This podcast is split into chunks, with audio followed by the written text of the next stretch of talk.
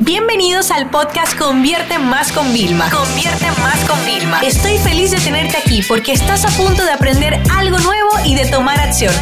Así que prepárate para tu dosis diaria de estrategias, tácticas y herramientas para escalar tu negocio con fans, publicidad y contenidos.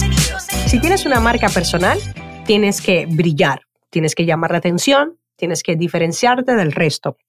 Yo tuve claro que cuando empecé a trabajar mi marca personal, iba a ser un reto, que iba a tener muchos competidores, pero que yo no era igual que el resto. Entonces yo no tenía primero que hacer todo lo que hacen los demás y segundo, yo tenía que encontrar mi propio mi propia identidad, identidad, lo que yo quería hacer y lo que yo quería transmitir. Por eso a mí hoy en día todavía me conocen como la chica de las plantillas y la de la mayor librería y está bien, ese fue mi valor diferencial en aquel momento. Pero bueno, hoy te voy a dar algunas técnicas, algunas ya las pondrás en práctica y otras no. Pero si realmente quieres trabajar tu marca personal y quieres que cuando la gente busque tu nombre en Google aparezcan cosas buenas y que cuando la gente entre todavía sean mejores, pues sigue escuchando que te voy a dar algunas herramientas, ¿vale? Y consejos. Lo primero, tu mini pitch. La gente cuando va a los sitios te pregunta, ¿y tú qué haces? Lo primero es que nunca le preguntes a nadie más qué hace. Cuando tú quieras saber qué hace una persona, dile, ¿y tú? ¿Cuál es tu historia? Para que te cuenten, ¿vale? Entonces, para eso tenemos que tener un mini pitch. Un mini pitch es en una frase ¿vale? Cómo tú resumes lo que tú haces. Por ejemplo, tenemos un mini pitch, entrenamos a profesionales y empresas para que vendan más en Internet. O uno creativo y divertido, que la gente nunca olvidaría, somos el Netflix de marketing para profesionales y empresas. Pero tienes que trabajar en tu mini pitch. Y hablando de mini pitch, hablemos de tu mini biografía.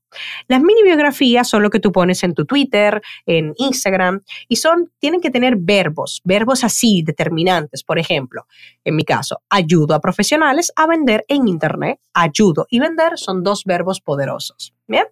Otra cosa importante es que la gente tiene que asociarte. La identidad visual tuya es muy relevante. ¿Cuál es el color el color que tú transmites. Por ejemplo, yo tengo mi azul de Vilma y tengo el rojo de Convierte Más, ¿no? Pero ¿qué pasa? Que cuando nosotros tenemos nuestra marca, no vale con un solo color, tenemos que tener mínimos tres, ¿ok? El color principal, el color secundario, que es 100% complementario, ¿ok? Y el color de llamada a la acción. Por ejemplo, rojo y negro, el secundario es el negro, y el color de llamada a la acción amarillo. ¿Ok? ¿Para qué? Para que entre esos colores, cuando tú pongas un amarillo, indiques a la gente que debe de mirar ahí y llevar su atención hasta ese punto. ¿Ok? Luego, ¿Tienes marca personal? Debes de tener todo personalizado. No puedes enviar un documento de Word sin tu marca. No debes de enviar una plantilla de PowerPoint sin que esté 100% personalizada con tu tipografía, directamente con los colores, con las ilustraciones o los iconos o las fotos que te representan. Debes de invertir tiempo en tu plantilla base de PowerPoint. ¿Ok? Luego otra cosa importante es que muchas personas no saben lo que es, pero es un press kit. Todo profesional que tiene una marca personal a la que, bueno, de vez en cuando le requieren entrevista, participa y colabora, debe de tener un press kit. Un press kit, bueno, en prensa son cosas ya un poquito más complejas, pero el press kit de, de una persona con marca básicamente tendría sus fotos, ¿ok? Ya las profesionales, editadas y en diferente, de cuerpo completo, de medio cuerpo, de cara, etcétera, ¿no? Luego, la información suya, o sea, su bio actualizada, su mini bio, su mini pitch, etcétera, ¿vale? Y los logotipos en editable. ¿ok? Es el precio, o sea, a ti te llaman por una entrevista y tú, ¡pam! Ese que lo montas en una carpeta de Dropbox dividido por subcarpeta, fotos, info y logotipo. Y eso es lo que distribuye. Y quedas, yo no te puedo imaginar lo bien que quedas, ¿no? Luego también otra cosa es que debes de pensar que quizás es interesante que escribas un ebook digital gratuito, ¿ok? Y tienes dos opciones, los puedes subir nada más en tu web o te sientes muy orgulloso del contenido y lo distribuyes autoeditándote tú mismo en Amazon.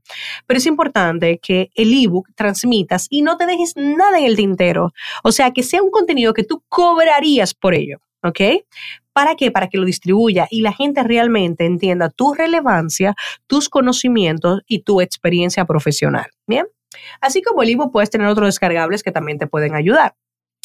Luego también hay una cosa que a mí me encanta y es tu email secreto para espiar todo persona, profesional que tenga una marca personal debe de a, las, a, a los competidores. ¿Y esto significa qué? Que tú vas a irte, por ejemplo, a Yahoo ¿ok? Es la forma que más me gusta. Me creé un email, me inventé un nombre y un apellido, eh, apellido común y nombre poco común, es como yo siempre los monto.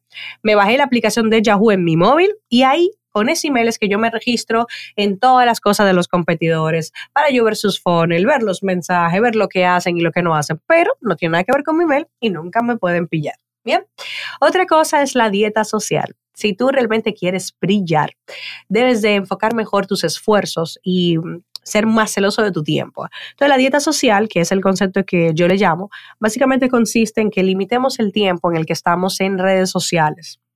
No hace falta estar horas y horas durante un día de semana con tanto trabajo que hacer. Yo, por ejemplo, tengo una limitación de una hora al día para Facebook, Instagram y el email se acabó, bueno, puedo pedir una extensión, pero hay días que no la pido y está bien y me siento mejor conmigo misma, estoy más enfocada y soy más productiva. Bien, ya sí cositas ya para ir finalizando. Cuando hables con las personas o escribas, intenta utilizar datos. Los datos son dan el tema de respeto, ¿vale? Y la gente se siente que eres más culto y eso siempre te va a hacer quedar bien. Colabora con otros, por favor, únete, haz entrevista a otros, deja que te entrevisten, colabora, hagan un live en Facebook, en Instagram. Pero es importante que trabajes el traspaso de influencia, tanto en algunos casos tú hacia otros, ¿vale?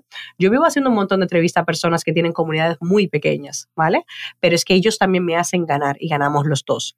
Luego, por último y por último, por favor, cada día lo puedes hacer cuando te despiertes o cuando te vayas a la cama Agradece por tu pasado, lo que acaba de vivir en ese día, en los últimos días, y visualiza tu futuro.